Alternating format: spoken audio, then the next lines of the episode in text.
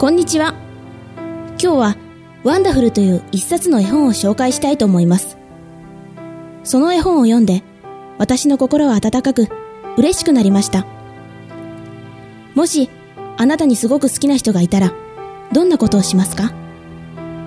財布の中に写真を入れたり、冷蔵庫に写真を貼ったり、プレゼントを届けたり、その人の話にいつも耳を傾けたり、その人の誕生日に丸をつけたり。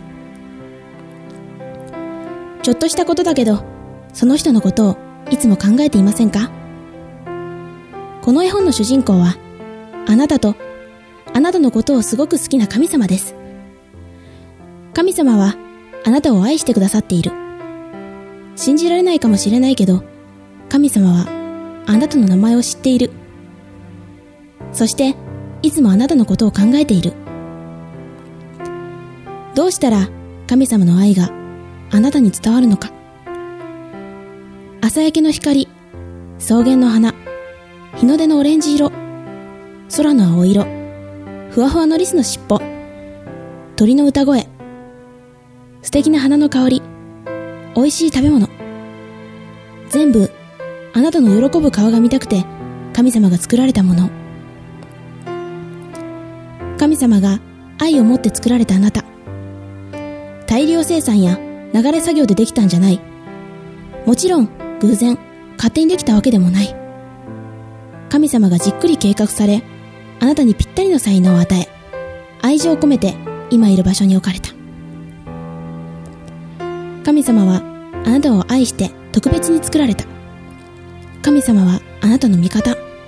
あなたが成功しようと失敗しようと、あなたを抱きしめようと思い待っておられる。ただ、あなたに神様の愛を味わってほしいと。あなたのことを作られる前から、生まれる前から見守り、ありのままで愛してくれる。毎日一緒に過ごしていたいと思っている。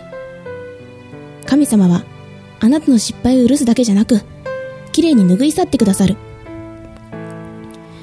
あなたが神様のもとに行くだけで。私たちが神様を愛したのでなく、神が私たちを愛し、私たちの罪のために、なだめの供え物としての御子を使わされました。ここに愛があるのです。第一ヨハネ4章10節神様の愛の証拠をぜひ見てください。ぜひ聞いてください。ぜひ感じてください。ワンダフル。あなたは素晴らしい。と言ってくださる神様の愛を。ぜひ、教会へお越しください。